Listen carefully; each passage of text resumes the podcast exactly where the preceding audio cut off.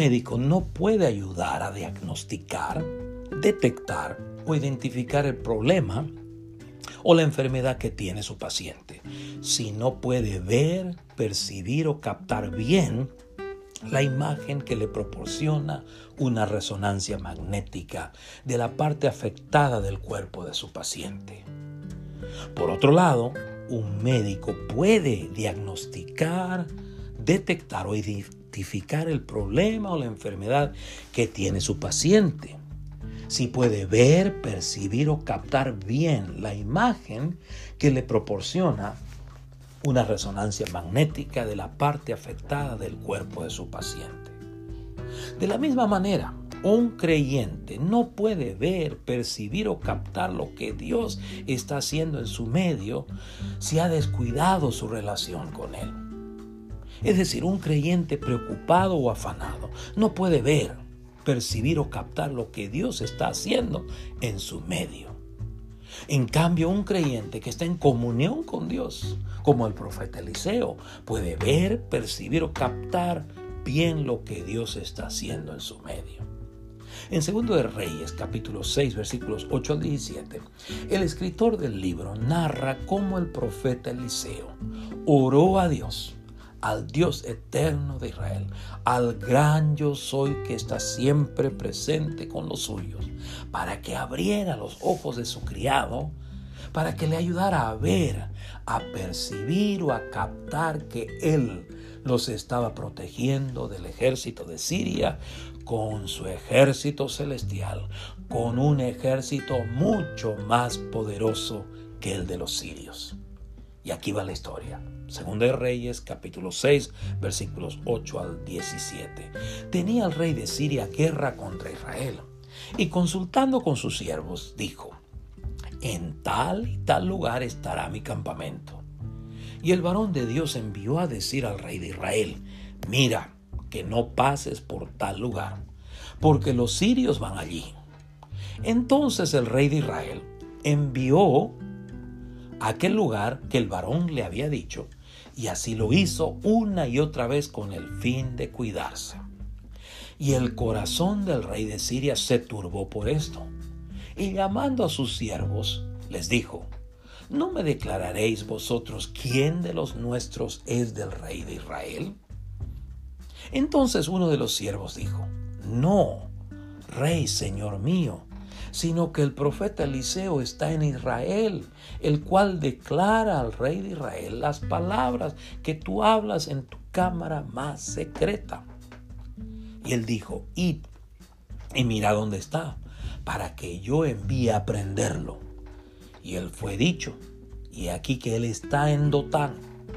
Entonces envió el rey allá gente de a caballo y carros y un gran ejército los cuales vinieron de noche y sitiaron la ciudad. Voy a repetir esto. Entonces envió el rey allá gente de a caballo y carros y un gran ejército, los cuales vinieron de noche y sitiaron la ciudad. Y se levantó de mañana y salió el que servía al varón de Dios y aquí el ejército que tenía sitiada la ciudad con gente de a caballo y carros.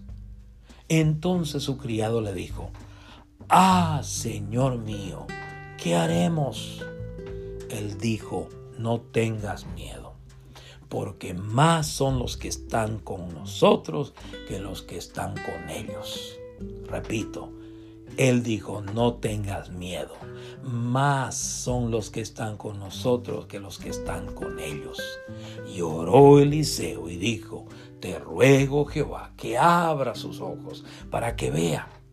Entonces Jehová abrió los ojos del criado y miró. Y he aquí que el monte estaba lleno de gente de a caballo y de carros de fuego alrededor de Eliseo. Y miró, dice, y aquí que el monte estaba lleno de gente de a caballo y de carros de fuego alrededor de Eliseo. Les recuerdo que el segundo libro de Reyes continúa sin interrupción la historia de los dos reinos descrita en el primer libro de Reyes. el reino de Israel y el reino de Judá, el reino del norte y el reino del sur. Ellos relatan eventos cruciales en el reinado de los reyes de Israel y de Judá, mostrando su obediencia o desobediencia, su fidelidad o su infidelidad a la voluntad de Dios a la luz del ejemplo del rey David. En los capítulos 1 al capítulo 8, versículo 15, tenemos las narrativas del ministerio de los profetas Elías y Eliseo. El profeta Eliseo ministró en los días de los reyes Acab, Ocosías, Joram, Jehú y Joacás, reyes de Judá e Israel, alrededor de los años 853 a 803 a.C. Su ministerio duró alrededor de 50 años. Segundo de Reyes narra la vida en los dos reinos divididos y la declinación de ambos reinos, hasta el punto de terminar deportados o llevados cautivos a Siria, en el caso de Israel, y a Babilonia, en el caso del reino de Judá. También en Primero y Segundo Reyes, el escritor narra historias en las cuales Dios, el Dios eterno de Israel, el gran yo soy que está siempre presente con los suyos, manifiesta su fidelidad y poder por medio del mensaje y obras milagrosas realizadas por los profetas Elías y Eliseo a favor de los hijos de Israel. El escritor de Segundo de Reyes testifica cómo Dios, el eterno Dios, el gran yo soy que está siempre presente con los suyos, ayuda, defiende o ampara a los hijos de Israel, no obstante que la mayoría de ellos le era infiel. Dios ampara, ayuda, defiende a los hijos de Israel por medio del ministerio del profeta Eliseo, quien ayuda al rey de Israel a no caer en las trampas que le tendía el rey de Siria. Asimismo, el escritor de Segundo de Reyes narra cómo Dios manifiesta su omnipresencia y su omnisciencia al rey de Israel y sus colaboradores al informarle con anticipación los lugares en donde los sirios establecerían sus emboscadas o sus campamentos para atacarlos. La narrativa muestra que el rey de Siria envió de noche un destacamento militar numeroso a Dotán, el cual el lugar en donde estaba el profeta Eliseo, debo decir, con su criado, para que lo arrestaran y llevaran cautivo a Siria. Por la mañana se levantó el criado del profeta Eliseo y vio sitiada la ciudad por el ejército sirio y tuvo miedo. Él tuvo miedo porque solo veía al ejército sirio y no veía al ejército celestial que rodeaba al ejército sirio y que era más poderoso que el ejército sirio. La buena noticia es que el profeta Eliseo oró para que Dios, el eterno Dios, el gran yo soy que está siempre presente con los suyos, abriera sus ojos para que viera, percibiera o captara que Él los protegía, que Él los defendía, que Él los amparara, amparaba de sus enemigos. Ahora bien, ¿qué puede suceder cuando Dios abre nuestros ojos? Usted y yo podemos ver nuestros errores y corregirlos.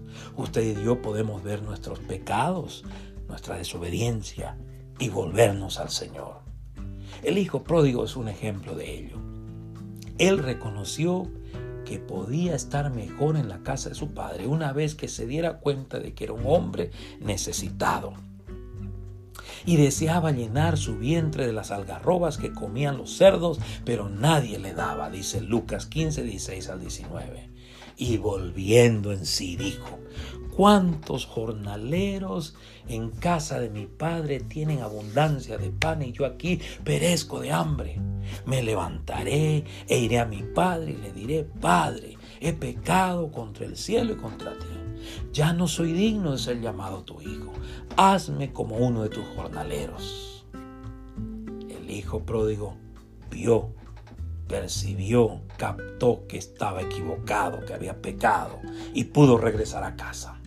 También usted y yo podemos ver que nunca estamos solos, que Dios no nos desampara.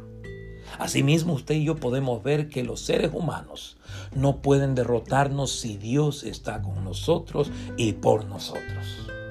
Así que un creyente que no ve, que no capta la obra de Dios en su medio, que no percibe que Él lo defiende, sufre, se aterroriza. En cambio, un creyente, como el profeta Eliseo, que ve, percibe que Dios está con él, que Dios está obrando, puede caminar o ministrar con confianza y fe en Él. Amén. Dios les bendiga.